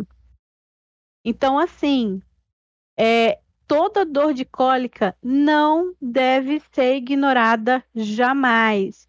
Dor durante a relação sexual não deve ser ignorada jamais. Dor na pelve, se você naquela época que que está iniciando ali a menstruação, nem menstruou ainda, já está com dor, já está virando o demônio. Vai, vai, porque olha, gente, é, é, é um descaso muito grande na área da saúde para pacientes com endometriose. É uma coisa assim, não tem exame certeiro. Não é que nem você ter uma diabetes, que você faz, já está ali no exame de sangue, up, já está ali no exame de sangue mostrando. Não é, você fica refém de um diagnóstico de uma pessoa, de um médico que às vezes nem te ouve. Você tá ali falando para ele, olha, eu sinto isso, eu sinto isso, eu sinto isso. Aí ele vira para você e fala, isso é normal. Aí você fala, ah, o médico...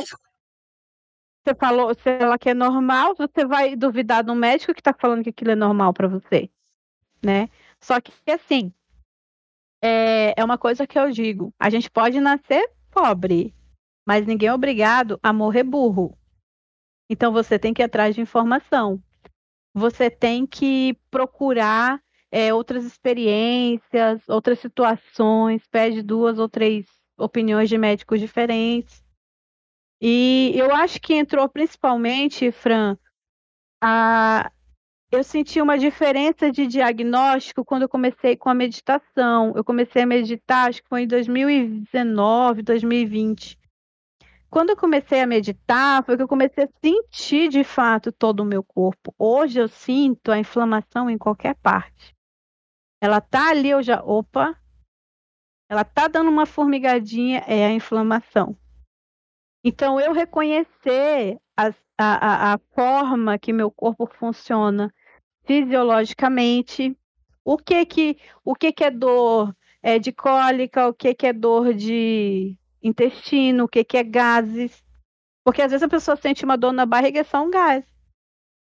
Entendeu? Então, assim, para você chegar num médico e falar isso não é normal, você tem que se conhecer muito.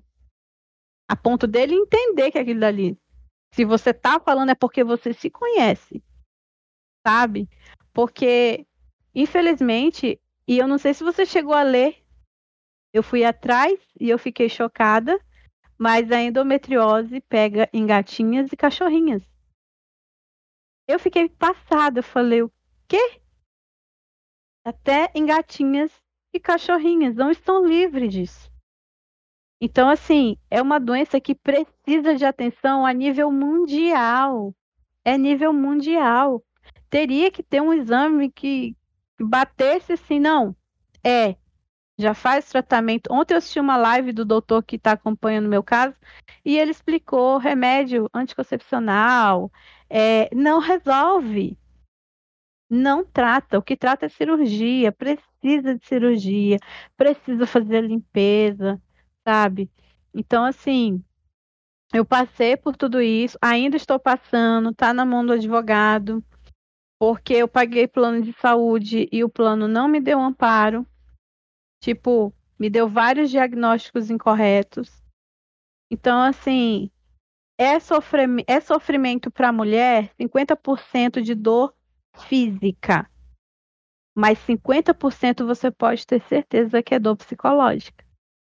É o do descaso, é do dizer que a mulher tá louca, que a mulher tá inventando, que a mulher tá exagerando. É mais, é, é mais difícil ainda você ouvir isso de uma médica mulher. Mulher. De, um, de um homem, a gente já fica novidade. Você dizer que minha dor não é dor, novidade nenhuma. Mas de uma mulher, você fica, gente, o que é isso? É um filme. Você fica igual aquele filme, igual Power. Não dá, gente.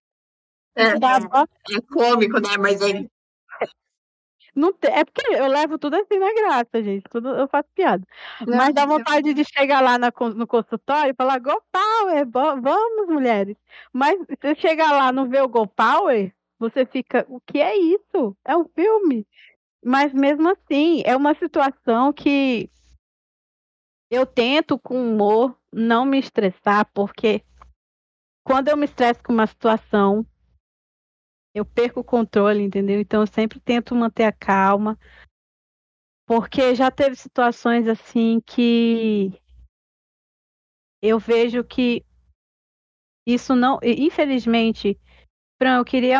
Eu lembro o dia que eu não tinha meu diagnóstico, eu estava saindo do hospital, e um médico do SUS falou assim para mim, eu estava passando mal, e ele olhou no meu olho e falou assim: Eu acho que você quer ter uma doença. É... Você quer ter uma doença. Como é que foi que ele falou, meu Deus? Você quer ter uma doença nova, tipo assim, que é para chamar atenção. Meu Deus.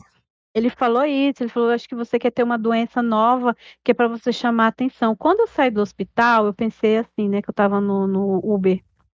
Eu falei, meu Deus, se for uma doença nova, que eu tiver que partir, que isso tenha uma visibilidade para nunca isso mais acontecer com ninguém. Ah, ele falou doença rara. Você quer ter uma doença rara, lembrei o nome. Eu falei, se for uma doença rara, que isso nunca mais aconteça, que eu sirva de exemplo para nunca mais acontecer. Quando eu peguei o diagnóstico de endometriose, que eu fui nos grupos do Facebook, uhum. eu, eu tô em três. Eu tenho um fake por aí. Eu tô em três. Que eu vi cada relato. Uhum. Cada caso. Eu fiquei, eu fiquei mais triste por isso. Porque é, é, é, muito triste esse descaso com a mulher. Eu queria muito bater nessa tecla, Fran. Porque quando uma pessoa está com câncer, o que, que todo mundo faz? Oh, meu Deus, tadinha, vamos cuidar, vamos ajudar, vamos se reunir. Tem esse chá. As pessoas te dão dica de alimentação, as pessoas fazem isso. Tem aquela, aquela base, aquele apoio, sabe? Quando é uma mulher com endometriose, você está fazendo corpo mole. Você tem que trabalhar, você tem que malhar, você tem que mudar sua dieta. Tudo é culpa. Se ela não melhora, a culpa é dela. A mulher com endometriose não melhora por culpa dela. Isso não é a verdade. Às vezes você pode fazer dieta, você pode fazer o que for, tomar remédio, pode mais saudável do que eu sou. Eu queria, eu queria muito que a pessoa, um médico que fala que eu não, não tô cuidando de mim, viesse viver um dia aqui comigo. Dá vontade de falar, uhum. bora lá passar um dia na minha casa comigo para você ver o quanto que eu não me cuido. Então, assim, o, o, o a dor também é psicológica, da falta de, de apoio, de despreparo. Eu já cheguei em hospitais de pronto-socorro, Fran, que eu tô me tratando com esse médico aí maravilhoso. Posso falar o nome dele? Pode. Doutor Tomi, o nome dele. É um dos melhores ginecologistas aqui em São Paulo, cirurgião que trata de endometriose. Ele é atualizado. Você chega para ele, você fala, eu tô com dor aqui, ele não fala, isso não existe. Uhum. Ele fala, é possibilidade? Pode ser, ele tenta achar uma razão do porquê você está sentindo aquela dor. E quando eu cheguei para ele, falei, doutor, tô sentindo isso, isso, isso. Ele falou assim: você não pode tomar remédio via oral. Uhum. só via vaginal e via retal. Teu corpo não aguenta mais. Foi dito e feito. Tomei, deu uma melhoradinha. Cheguei no pronto-socorro, em crise, mostrei o remédio que estava tomando. Uma senhora que me atendeu, ginecologista, olhou o remédio, parecia um, um código para decifrar. Então, assim, são médicos que eu até falei uma vez com uma pessoa. Você chega nesse hospital, aquele médico é incapacitado para te dar um diagnóstico. Ok, ele não conseguiu te dar um diagnóstico. Aquele médico também não aceita você falar uma hipótese para ele. Ele não aceita. Aquele médico também não está atualizado sobre medicações que você necessita tomar.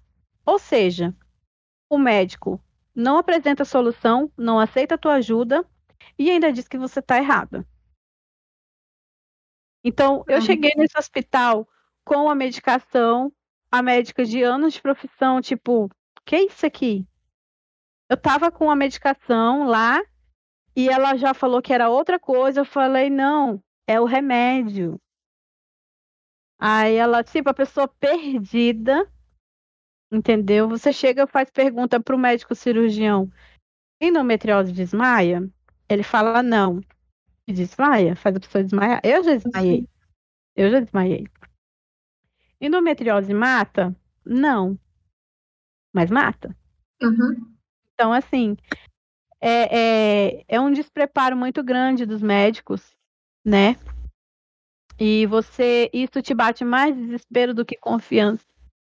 Eu fico, Com gente, você fica, se um médico que estuda anos não tá sabendo e você que, que tá doente, uma amiga minha até falou, você tem endometriose, é praticamente você virar sua médica. É você ver o que, Mas, que é, faz bem, o que, que não te faz. É você ter que você ter que ir atrás de informação, entendeu? Porque a pessoa não quer te ouvir. Eu já cheguei no, no hospital e falar eu quero remédio tal porque é ele que me ajuda. Uhum. O remédio tal não me ajuda. A médica chegar e falar é a mesma coisa. Só que essa médica não sabe que eu tenho amigos médicos, eu tenho um catálogo no meu WhatsApp. Quer ginecologista? Eu tenho. Quer radiologista? Eu tenho. Quer dentista? Eu tenho. Quer clínico geral? Eu tenho. Então, antes de eu chegar lá e falar, eu pergunto antes. Entendeu? E aí eu cheguei na minha casa e perguntei, fulano, este remédio é idêntico a este remédio? Aí falou, não, esse anti-inflamatório é para partes ósseas, esse aqui é para partes moles que era justamente o remédio que me fazia bem. E está lá na bula, e a pessoa ainda circulou, está aqui na bula, para cólicas. Então, assim, eu vou chegar no, no hospital e pegar a bula e mostrar na cara do médico, não tem como. Então, são essas coisinhas que você vai se estressando. E, e o próprio doutor Tomil já falou. Endometriose muda de paciente para paciente é. e está dando em homens tá aparecendo endometriose em homens. Então, assim, quando isso se tornar uma coisa mundial, eu acho que todo mundo se preocupa em fazer um exame de detecção rápida e um tratamento rápido. Porque eu não desejo isso para ninguém, Fran. Deus que me livre. Ah, eu, eu te entendo. É, eu já ouvi de médico. É, eu não lembro o nome agora, mas todo mundo que já por algum momento se questionou se tinha endometriose, tem um remédio que você toma que você não menstrua nunca. Assim, na teoria, isso parece maravilhoso. Resolveu todos os problemas. O problema é a menstruação. Você sente cólica quando tá. É, quando vem a menstruação? Ah, então vamos inibir a menstruação. Problema que... Na teoria é lindo, perfeito, ponto final, né? A ciência não questiona. Porém, assim, não é. O corpo da mulher não foi feito para ficar com o ciclo interrompido sempre, a todo momento, a, pra, a viver assim, certo? É, então, isso é da nossa própria natureza. E eu já ouvi de um médico assim: é, Ó, você quer acabar com a sua dor? Toma isso aqui. Isso aqui vai acabar com a sua dor. Você nunca mais vai ter problema, nunca mais vai ir no pronto-socorro. Agora, se você quer continuar sentindo dor, a escolha é tua. E assim, eu, eu não tenho endometriose. Porém, é, o que acontece comigo é, eu tenho muita cólica no primeiro dia. E, e é assim, de quase desmaiar, de eu não sinto fome, é, e, assim, e varia de mês para mês. Então não é sempre assim. Foi isso que me fez descartar a endometriose. Só que quando, assim, novinha, né, já sentia muita dor e era um negócio absurdo. Quando eu fui atrás para pesquisar sobre isso, aí que eu vi que tinha esse remédio. Aí eu procurei no YouTube muita coisa, achei um canal. Bah, nem lembro o nome agora, mas era assim, que ela dava dicas, tipo, ah, comer mais é, peixe, tirar carne vermelha. Sabe, essas adaptações, aumentar a vitamina D, se eu não me engano, é, né, ômega 3, então, aí eu fui, fui, pesquisando sobre isso, claro, tem bastante informação, porque as mulheres perceberam que não tem isso, e foram atrás para ver se é, é, inserindo isso no corpo, conseguiam ter uma melhora, e tem muitos casos que, né, funcionaram, ajustando a alimentação, tiveram bastante melhora nos casos, e aí eu fiz, também fiz o exame, não foi detectado, e no meu caso, eu também só tenho um remédio que funciona. Todos os outros já tomei, né? Os famosos aí, os comuns, assim, nenhum funciona. Eu tenho um que é o Salvador da Pátria, que é o único que funciona. E aí, no meu caso, foi descartado porque, assim, é, é no primeiro dia só. E eu não tenho mais dor em nenhum período. Então, é, só que no, momento, no, primeiro momento eu achei que era endometriose. E aí que eu fui descobrir esse mundo à parte de mulheres. Já vi relatos do, do marido nesses grupos, do marido falando que a mulher morreu, faleceu, porque sofria há anos com isso. Quando ele comentou lá, tava assim, ah, sete anos que eu tô com ela, é um negócio assim que ela vai para o hospital para tomar remédio na veia, o que eu já fiz também, tomar remédio na veia, porque assim, é insustentável, a gente sabe o, o tamanho da dor, assim, o tamanho da dor é, é, é um negócio que te incapacita Exatamente. E aí ele comentando, tipo, minha, minha esposa faleceu e tô muito frustrado, né? Comentou, assim, desabafou. E por conta da endometriose, que tem a cirurgia, só que ela pode voltar. Então é um negócio muito, muito complexo. Os focos, né, podem voltar. Então, e a gente fica à mercê, porque querendo ou não, tipo, a, a gente não tem um exame exato. Você vai lá, faz, pô, tá aqui, ó. É, depende de corpo a corpo, então. Deixa eu só falar um, um, abre aspas aqui, que eu não sei quantas pessoas irão ver ou quando irão ver esse podcast, mas é uma forma de você quebrar isso é com a ajuda do seu esposo. Sabe por quê? Quando você chega num consultório sozinha, isso eu acho que outras pessoas vão acabar se identificando. Quando você chega no consultório sozinha, parece que os médicos não te respeitam. Uhum. Parece assim que você não merece ser ouvida. Quando você chega no consultório acompanhada de um marido, de uma mãe, de um irmão, seja de quem não interessa, alguém que esteja ali sempre com você e que rebata que aquela dor que você está sentindo é surreal, parece que o médico te ouve mais e fala: Eita, se vê outra pessoa junto, é porque o negócio é sério. Então, assim, eu falo isso porque eu já passei por uma situação, é, vou explicar bem rapidinho aqui. Foi quando eu peguei coronavírus dentro de um hospital, porque eu estava internada justamente por causa dessa endometriose.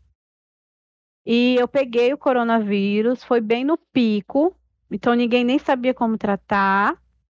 É, e eu falava, eu perdi o sabor do, do, dos alimentos e fiquei muito mal, desmaiando mais ainda, mais fraca ainda.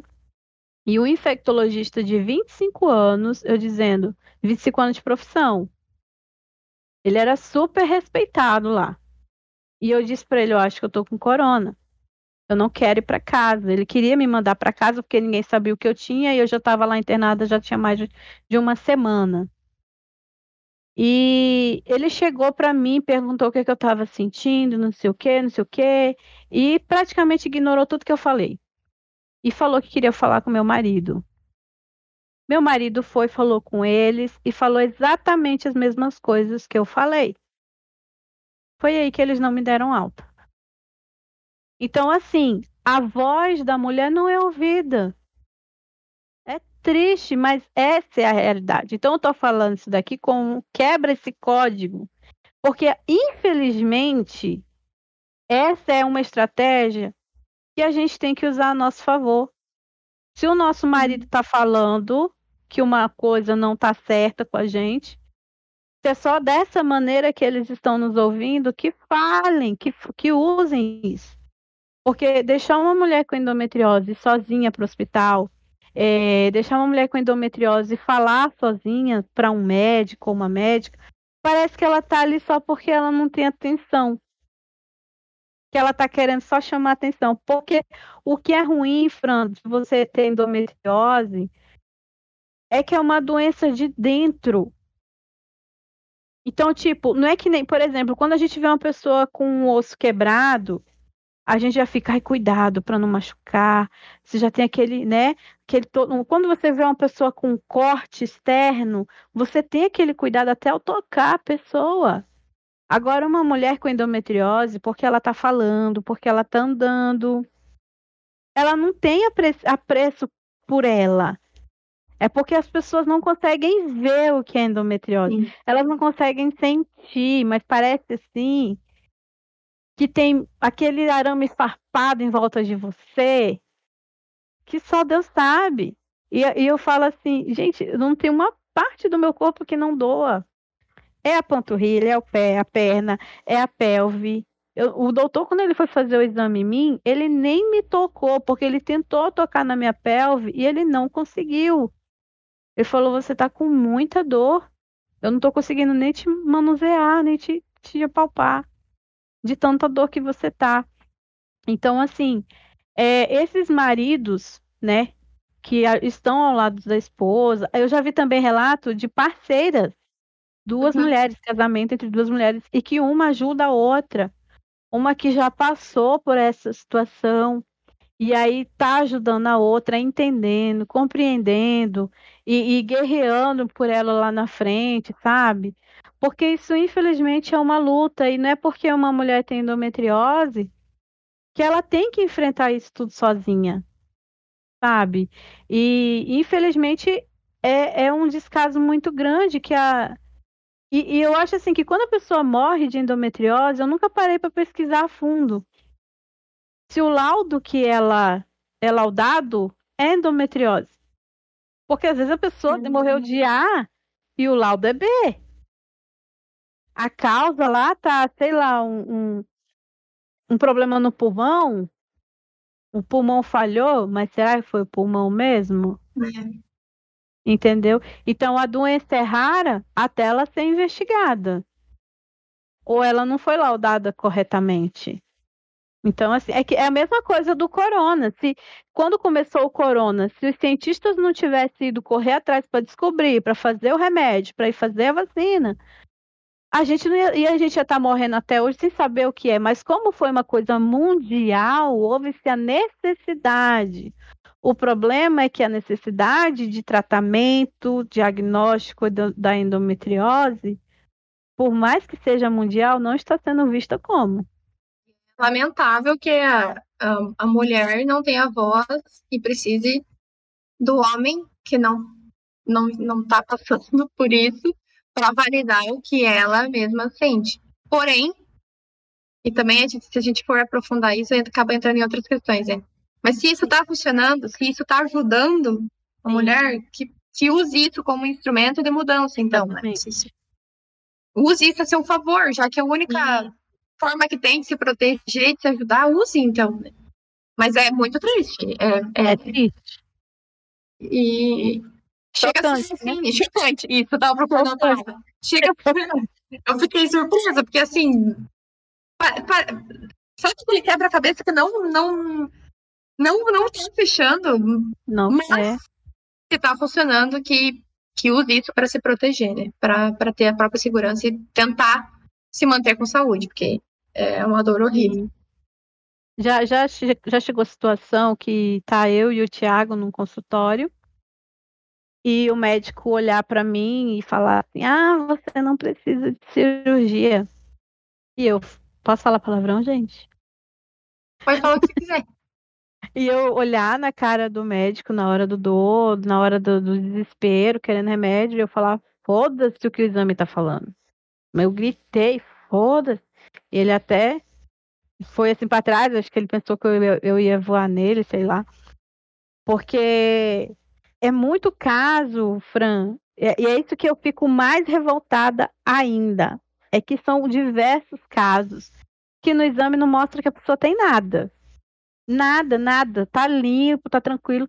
Mas quando abre, descobre que os órgãos estão todos colados, que tem uma infecção, descobre endometriose no ovário, descobre que além daquele lugar tá em outro local. Porque não existe, não existe nenhum exame bom o suficiente para dizer você tem endometriose aqui, aqui, aqui, aqui, aqui. A gente vai limpar aqui, aqui, aqui, aqui. Não, endometriose está lá escrito que você tem aqui, aí o cirurgião vai abrir, aí ele, puf, descobriu uma bomba de endometriose. Tá em tal lugar, tá em tal lugar, tem que tirar aqui, tem que tirar aqui, e assim vai indo, entendeu? Uhum. Então, assim, é, é, é triste chegar nesse, nesse nível. É horrível. É por isso que eu digo que o, a dor maior da endometriose é a agressão psicológica que a mulher sofre dentro dos hospitais. Porque quando a gente tem pressão alta, quando a gente tem diabetes, você chega, aí o, doutor vê, ah, você está com a pressão alta, vamos dar um remédio para pressão alta. E vamos esperar melhorar. Ah, seu, seu leucócito, seu segmentado está alto, vamos dar um anti-inflamatório. Seu PCR está alto, vamos dar um anti-inflamatório para desinflamar. Agora você chega com endometriose, a pessoa não sabe nem o que te dá, quer dar tramal. O tramal vai resolver o quê? Nossa. Eu já desmaiei com esse remédio. Nossa, esse remédio não resolve, eu faço é rir, que tramal. Eu tô toda inflamada, já chegou a situação, Fernando, eu tá é, antes de menstruação, antes de menstruar, de eu ter muita diarreia. Porque existe, tá ali do ladinho do útero da mulher o intestino. E eu estar desidratada, precisando de hidratação na veia, de eu beber água não adianta nada e a médica me mandar vir beber água em casa. E eu chegar no hospital e ter que gritar com, com o gerente, falar, olha, é, você tá aqui, qual, eu sei qual é a sua função, eu sei qual é a minha obrigação como paciente e eu tô falando que eu preciso de um soro. Eu preciso. Porque, assim, o que me ajudou muito também, Fran, é que eu sou técnica em segurança do trabalho. Então, eu sei como é que funcionam as empresas. Eu estudei sobre as empresas, todas as empresas. Então, eu sei qual é a função do técnico de enfermagem, do enfermeiro, do médico, do gerente. Eu sei como funciona tudo isso. Então a pessoa olha para mim, principalmente sobre o meu trabalho na internet, que muitos médicos, eu já chego no hospital, as pessoas já sabem quem eu sou, pensam que ah, aquela ali a Gabi, ela usa coisa rosinha, ela é toda assim, pensa que eu sou inocente, que eu sou uma pessoa leiga, entendeu? E, e as mulheres são muito vistas como assim também, desinformadas, que não sabem falar por si. E a gente precisa mudar isso também. Então, é, assim, você chega... Isso... então, assim, você chega num local que, que você não é ouvida. Mas continue que você fala. Não, é, que eu, eu, eu fico triste, assim, de ver que, é, dos, até dos próprios relatos que eu já vi nos grupos também, das mulheres ter, terem que ir com o marido, né? E, assim, se a gente... Por exemplo, uma criança chega no hospital, é, uma, ou uma mulher com qualquer outro sintoma, um homem, um acidente. Pô, vamos solucionar a dor ali, o que a gente pode fazer de imediato, e daí depois a gente dá sequência, né? Tá. Mas aí quando é. Eu não sei por que isso acontece, sabe? Quando é cólica, parece que ah, não é algo tão sério, mas é muito sério e existe muita é. dor nisso, sabe? E, e, é muito triste ver que isso está acontecendo, que tem tantas mulheres passando por isso. Mas e, o, que, o que dá pra gente falar é, poxa, se, se o marido te ajuda lá, então peça para ele com, ele com você, né? Sim. Porque se é a única forma que tem, então vamos usar essa forma. Sim. Né? É uma, é, infelizmente, é, é usar o sistema contra o próprio sistema. É você hackear o sistema. É o que eu falo. Se é só dessa maneira que vai, então assim vai ter que ir. Porque é a sua vida. Certamente era o que? Era para chegar lá, eu tô sentindo isso, eu tô sentindo B, eu tô sentindo C. O doutor, ok, você tá sentindo A, tá sentindo B, tá sentindo C, isso aqui não é normal. Um amigo meu que é clínico geral, ele já explicou para mim o seguinte, Gabi, todo médico, ele tem que no mínimo perguntar para você qual o seu nível de dor. Se o médico não pergunta nem qual é o seu nível, você já vai para trás. Porque ele vai perguntar de 1 a 8, de 1 a 10, de 1 a 5. Se o médico nem pergunta qual o seu nível de dor, ele não está nem interessado em, em exterminar a sua dor.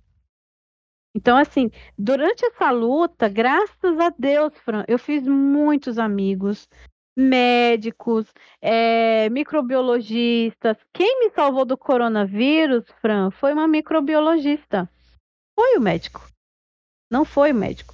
É, quando eu peguei o corona, eu estava internada numa ala só com pacientes terminais e que pegaram corona. De 14 pacientes, só saiu eu e um senhor vivo. Ai, meu Deus. Eu via todo mundo morrendo. Inclusive, uma moça morreu do meu lado. E a microbiologista foi me passando todos os macetes. Olha, escova a boca, passa antisséptico bocal, é, toma muita água, corre no corredor e vai pegar sol, caminha, sua, faz o sangue circular e medita. Eu meditava três vezes por dia, de manhã depois do café, tomar chá sem açúcar, foge de carboidrato. Eu, eu fazia um barraco dentro do hospital porque eu não queria doce. O coronavírus amava doce. Você comer um doce é a forma dele se alimentar.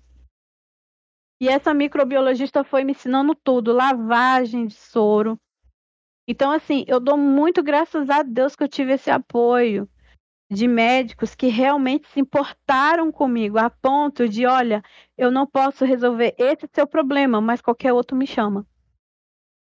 Qualquer outro, qualquer outra necessidade sua que tiver ao meu alcance, pode me chamar no WhatsApp, pode me ligar, que eu vou estar te auxiliando. Porque eu sei, eu tenho amigos que eu fiz até no plano de saúde, que ele já chegou para mim e falou, Gabi, se eu tivesse após, eu já teria aberto você. Eu já teria feito essa cirurgia porque você precisa. Entendeu? Mas a pessoa não, não tem a graduação para fazer isso. Então, assim, você vê que é uma situação que você fica até desacreditado do ser humano. Porque, assim, Fran, eu acho que é aí que entra aquele assunto que a gente estava falando desde o início.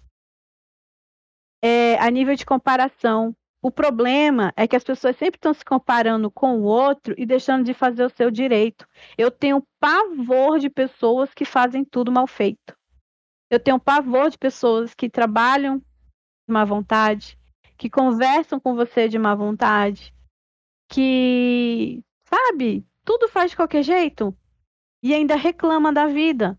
Ainda reclama que o outro está fazendo melhor, que o outro está ganhando melhor, que o outro tem mais seguidores, que o outro tem, tem mais dinheiro, que o... mas será como que o outro executa a própria vida? Será que tudo que, que ele faz, que chega a ele, ele não faz melhor? Será que ele não é fiel à qualidade de serviço, de execução, do, do simples até a, a, a maior na vida dele? Então, às vezes, a nossa vida não anda porque a gente não faz, não faz o nosso melhor no menor. Aí a pessoa quer o maior da vida, quer emanar, eu quero dinheiro, eu quero sucesso. Mas você faz o seu melhor sendo pobre? Porque você ser rico, você vai ter muito mais responsabilidades. Você, às vezes a pessoa, eu tenho até um slide aqui da época de segurança do trabalho, que eu falo sobre a, a, as bases da vida. Às vezes a pessoa quer muito ser dona de uma empresa, mas não sabe se tem capacidade para isso. Ela quer o dinheiro do dono da empresa, mas não quer ser dono da empresa. Então, assim, eu me deparei é, com esse essa época Sim. de. Travou um pouquinho. Não, pode continuar. Eu me deparei é, nessa época dos médicos com diversos médicos. Um médico que tinha uma salinha morfando, mas que me tratou com uma delicadeza, uma empatia, que eu vi que se dependesse dele, ele resolveria meu problema. Ele resolveria ali minha doença. E eu vi médicos que tinham tudo: acessórios, equipamentos, e fazer pouco caso. Então, não é o não é aonde, é o que você faz com o que você tem. Às vezes, uma paciente com endometriose só quer sentir que ela tem apoio. Não, eu acredito na sua dor. Eu queria muito. Meu professor de segurança do trabalho, ele me ensinou isso. Se eu não tenho capacidade, eu tenho que assumir que eu não tenho capacidade. Olha, eu não consigo te resolver, te ajudar agora. Posso te responder depois? Pronto, eu não sou obrigada a saber tudo da vida e nem fingir que sei. Mas eu sou obrigada a fazer o meu melhor com o que eu tenho. Isso aí eu sou. Então, assim, as pacientes com endometriose, elas se deparam com esse tipo de comportamento dentro do consultório e isso faz ela perder a fé mais ainda na própria cura. Então, tipo, não é que nem você chegar num, num pronto-socorro, num consultório, você já tem uma doença, o remédio é esse, cabe a você tomar o remédio, cabe a você mudar a alimentação, se exercitar. Não é isso que nós encontramos quando vamos no consultório. É justamente ao contrário, a gente se depara com com médicos despreparados, é, com tratamento ineficaz, que acaba fazendo a gente não acreditar em mais nada, só em Deus mesmo. É uma situação que tira a esperança da mulher, é uma situação muito difícil de lidar, são muitas frustrações e pouca solução, né? E me deparei mais ainda com essa situação de que as gatinhas também têm endometriose, que os cachorrinhos também têm endometriose. Eu fiquei, gente, o que é isso? Não tem voz para falar que tá com dor, né? É pior ainda. Tem que reconhecer. Eu fiz um post sobre isso para o dono reconhecer. E pior ainda também, veterinário não reconhece. É muito difícil o veterinário reconhecer. É uma doença, assim, que é até meio que. Se a gente for analisar logicamente, é de difícil diagnóstico, porque é difícil a gente ver as veias assim nessa região. Então é muito difícil você ver focos de um, uma coisinha, uma veia que está ali. Nossos exames não são preparados para isso. Então não é que nem um ultrassom que vê uma coisa grotesca, né? Que uma ressonância. Então assim, fiquei muito triste quando eu li que até os cachorrinhos, até as gatinhas também têm endometriose. Não, tem que ficar tem que ficar de olho, né? Tem que procurar ajuda, procurar alguém que acerte o diagnóstico, para não deixar ele sofrendo, né? Isso já é ruim para o ser humano, né? Para a mulher. Quem dirá para um bichinho que está totalmente vulnerável e de ajuda, né? Então, tem que procurar é, ajuda, auxílio de alguém que entende disso para dar um diagnóstico correto. Gabi, não vou me estender mais. É, já conversamos bastante, né? Não vou ficar roubando seu tempo também. Quero te agradecer por você ter topado é, participar né, desse episódio do nosso podcast. É, dizer que, assim, qualquer coisa que você precisar da gente, algum apoio, você pode contar com a gente, contar com o Vira-Lata. E desejar muito sucesso na tua jornada, muita saúde esse ano para você. E tamo junto. Obrigada, Fran, pelo convite. É a primeira vez que eu faço um podcast. E eu queria dizer, assim, é, duas coisas. Primeira coisa é que eu fiquei acho que duas, três semanas visualizando que alguém me chamava para um podcast. Tem duas, três semanas antes de vocês me chamarem. Eu fiquei visualizando. Eu falei, poxa, eu queria que alguém me chamasse para fazer um podcast. Queria fazer um podcast. Gente, mas por que, que essa necessidade? E o que, que eu tô querendo dizer com isso? Para as mulheres que estão assistindo essa situação aqui, Visualizem a cura de vocês, visualizem o tratamento de vocês, corram atrás, não desistam. E principalmente para você que é gateira, para quem tem gatinho, cachorrinho, faça isso por eles, porque eles vão sentir muita falta de vocês. Né? É uma coisa que sempre me motivava muito. Eu tenho uma foto da Marie aqui no rackzinho da sala. Tenho uma foto da Úrsula no meu computador, que são as duas gatinhas assim da minha vida. E tem outra também que fica salva ali. E então assim, eu sempre olho para a fotinha delas e vejo o sacrifício que elas fizeram para eu estar aqui hoje. Quanto como foi gostoso uhum. Ter elas ao meu lado, estarem, quanto que elas me motivaram, foi a Marie que me motivou a fazer os memes. Então, isso que eu quero deixar assim hoje é busquem a motivação para dar continuidade e conseguir buscar aquilo que você quer. E visualizar e ter fé em Deus que vai dar tudo certo. Com certeza, o podcast é assim, a gente não consegue solucionar, né, todos os problemas, mas o, o, o importante dessa conversa é deixar um alerta e dizer e disseminar essa informação, né, disseminar isso para as pessoas e que e, e para isso ser difundido mesmo, para a galera perceber que isso existe, que isso está acontecendo, que isso é um problema real e que tem muita gente sofrendo com isso, né? Então eu quero te agradecer por você, é, pelo seu relato aqui, né, por todas as questões pessoais que você trouxe e expôs para a gente com muita sensibilidade, delicadeza, calma, paciência. E te agradecer, né, mais uma vez, por ter participado e desejar toda a saúde do mundo e que você tenha um ano maravilhoso. Para vocês também. Tchau, Muito obrigada pelo convite. Tchau, gente.